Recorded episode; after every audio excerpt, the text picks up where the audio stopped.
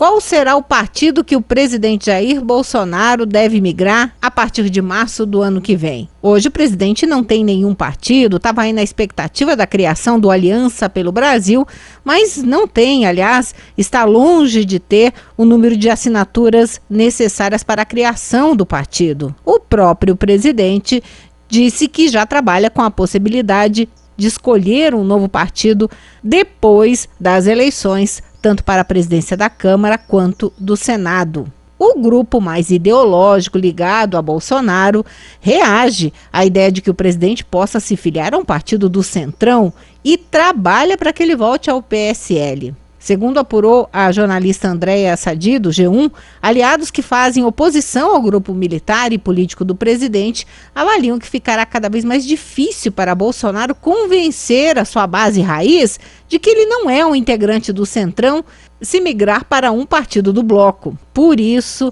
tem muita gente aí trabalhando nos bastidores para que Bolsonaro volte ao PSL, partido pelo qual ele se elegeu também querem convencer o partido a trocar o nome de Partido Social Liberal, PSL, para Partido Conservador Liberal, PCL.